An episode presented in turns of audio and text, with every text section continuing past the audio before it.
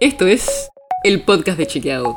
Un espacio en el que de lunes a viernes vamos a compartir con vos alguno de nuestros chequeos para que sepas qué de lo que se dijo o escuchaste es verdadero o falso.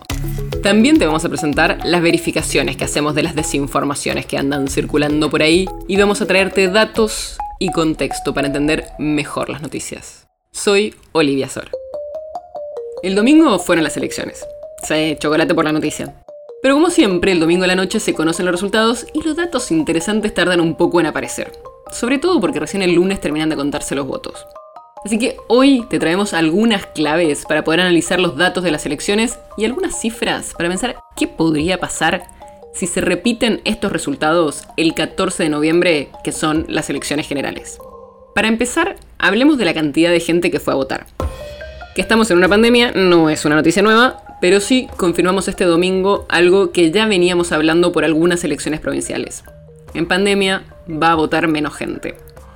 Estas elecciones fueron las paso con menos participación desde que se empezaron a hacer. Votó el 68% del padrón. Pero no es una caída catastrófica ni muy grande, teniendo en cuenta que las últimas pasos legislativas de 2017 había votado el 72%, o sea, fueron 4 puntos menos. Lo que sí se espera es que en las generales vote más gente. Esto es algo que se viene repitiendo en todas las elecciones, tanto legislativas como en las presidenciales. En los últimos años, en las elecciones generales, votaron casi el 80% de las personas habilitadas. Tal vez por la pandemia vote menos gente, pero ya nos enteraremos en dos meses. Ahora, hablemos un poco de los resultados.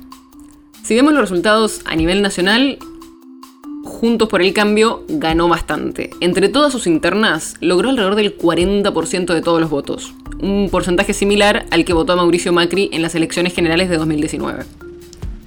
El Frente de Todos sacó en estas elecciones casi un 31% en todo el país. Pensé que en 2019 en las elecciones generales había sacado el 48%, que son los votos que le dieron a Alberto Fernández la presidencia. En estas elecciones el peronismo perdió en 17 provincias y ganó solo en 7. ¿Y a dónde se fueron esos votos? Bueno, vimos otras opciones que crecieron en votos. El Frente de Izquierda de los Trabajadores tuvo una muy buena elección y sacó casi el 6% de los votos. Y también crecieron nuevos espacios a la derecha, como el caso de Avanza Libertad, el partido por el cual Javier Milei sacó casi el 14% en la ciudad de Buenos Aires y José Luis Espert también logró un 6% en la provincia de Buenos Aires. Si estos resultados se repitieran el 14 de noviembre en las elecciones generales, el Frente de Todos perdería el quórum en el Senado y tendría que negociar con opositores en esa Cámara para poder aprobar leyes. Y estaría muy cerca de tener la misma cantidad de diputados que Juntos por el Cambio. Estas son algunas de las claves que te damos nosotros para poder analizar mejor los resultados del domingo. En dos meses, cuando sean las elecciones generales y ya tengamos la nueva composición del Congreso, entraremos en mucho más detalle sobre todo esto. El podcast de Chequeado es un podcast original de Chequeado, producido en colaboración con Posta. Si tienes una idea o algún tema del que te gustaría que hablemos en un próximo episodio, escribinos a podcast.chequeado.com. Y si te gustó este episodio, seguinos en Spotify o en tu app de podcast favorita y recomendanos a tus amigos.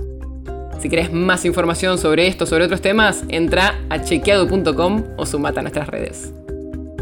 Soy Olivia Sor. Hasta mañana.